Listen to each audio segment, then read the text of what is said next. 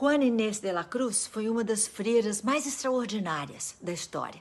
Ela era fluente em latim e outras línguas, especialista em vários assuntos e dedicada a todas as artes.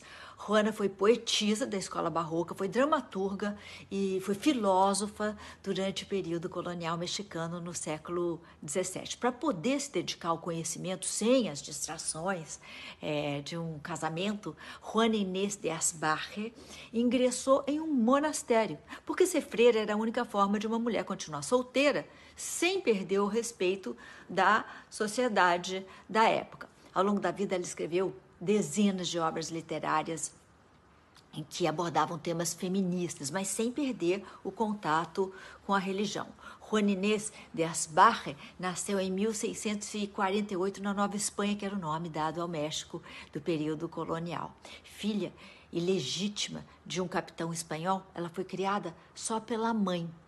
Apesar de abandonada pelo marido, do machismo que havia na época e do fato dela própria ser analfabeta, Dona Isabel conseguiu educar a menina sozinha e se tornou, assim, uma das maiores inspirações para aquela filha. Aos três anos de idade, Juana Inês já sabia ler e escrever e passou a infância inteira enfurnada na biblioteca do avô dela. Ela tentou frequentar a, a escola disfarçada de homem, mas a tentativa fracassou e sobrou mesmo foi a biblioteca como refúgio intelectual. Aos cinco anos de idade, ela já dominava princípios básicos de matemática. Aos oito, escreveu um poema sobre a Eucaristia. E antes de chegar à adolescência, ela tinha sido introduzida à filosofia clássica e era muito interessada em debates filosóficos e lógica grega. Aos 13 anos, Juan Inês era fluente em latim e na língua asteca, Nahuatl Chegou da aula nesses é, desses idiomas. A garota chamou a atenção da corte real mexicana, claro, né? E aos 16 anos, ela se tornou dama de companhia do vice-rei e da, da, esposa dele. Suas peças e poemas causaram espanto na corte, tanto pelo talento como pela ousadia. O poema Homens Tolos, olha o nome, por exemplo, responsabiliza os homens pelos males que eles provocam provocam as mulheres, provocavam, provocam, né? É, nas mulheres e é, para depois acusarem essas mesmas mulheres de imoralidade. Apesar das controvérsias, Juana era adorada na corte. Muitos homens pediram a mão da poeta em casamento, mas ela estava interessada mesmo era no crescimento intelectual. Para continuar solteira e independente, em paz e ter acesso às maiores bibliotecas da colônia, Juana decidiu entrar para a igreja. Foi uma estratégia e aos 20 anos ela assumiu seu novo nome, Juana Inês de la Cruz. Por anos, ela foi considerada uma das preciosidades do convento, escrevendo peças e poemas, tratados filosóficos e matemáticos, além de cumprir com as suas obrigações religiosas.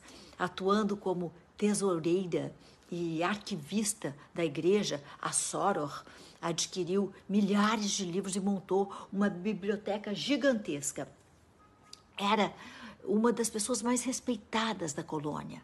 Ela era visitada por estudiosos, todo mundo que era os estudiosos mais importantes é, da época dela. No final do século XVII, no entanto, a franqueza e popularidade da Sor começaram a ser questionados pela ala conservadora da Igreja.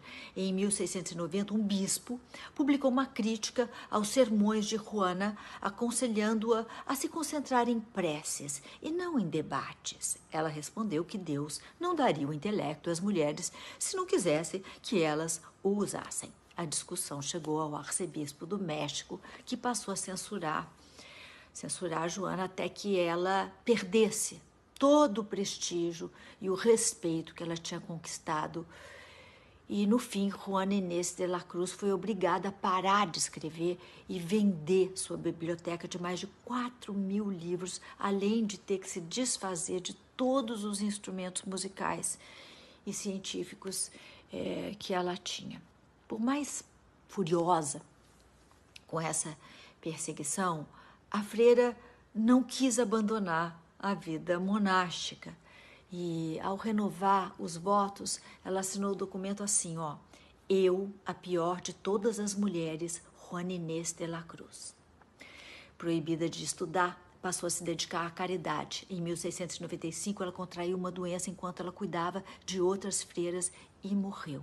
Hoje em dia, a irmã Juana é considerada a primeira feminista das Américas, tendo inspirado inúmeros documentários, filmes e livros, além de ter seu rosto estampado na nota de 200 pesos do México. Para Otávio Paz, o poeta mexicano, vencedor do Prêmio Nobel, o trabalho poético de Juan Inés de la Cruz é o melhor e mais importante das Américas coloniais e só seria igualado no século XIX com a chegada de autores como Walt Whitman e Emily Dickinson.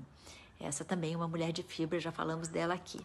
É, e eles eram dos Estados Unidos. Então, viva a mexicana Juana Inés de la Cruz.